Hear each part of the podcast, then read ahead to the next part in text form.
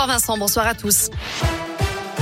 Un mot de trafic avec les chassés croisés des vacances de février. Du monde attendu sur les routes demain. Bison futé a classé la journée rouge ce samedi dans les deux sens. C'est vert aujourd'hui et dimanche. À la une, Nordal Lelandais condamné à la réclusion criminelle à perpétuité, assorti d'une période de sûreté de 22 ans, soit la peine maximale encourue, celle requise par l'avocat général. Nordal Lelandais a été reconnu coupable de l'ensemble des faits qui lui étaient reprochés. L'enlèvement, la séquestration et le meurtre de la petite Maëlys en 2017 à Pont-de-Beauvoisin en Isère.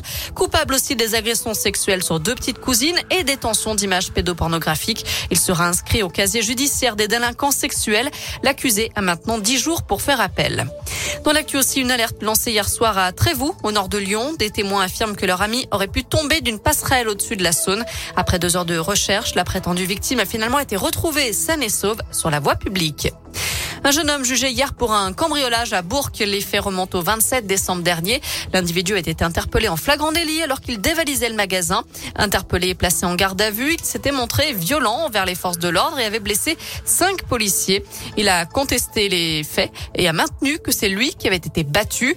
Cet homme a également nié une autre agression survenue cette fois-ci lors de sa détention provisoire où il avait attaqué un surveillant pénitentiaire. Il a été condamné à six mois de prison avec sursis pour les cinq agressions. Il sera jugé ultérieurement pour l'agression du gardien de prison. Gabriel Attal confirme que le gouvernement pourrait lever toutes les restrictions fin mars, début avril. C'est ce qu'il a dit ce matin sur BFM TV. Et ce, grâce à la situation sanitaire qui s'améliore. Moins de 30 000 patients Covid sont à l'hôpital désormais.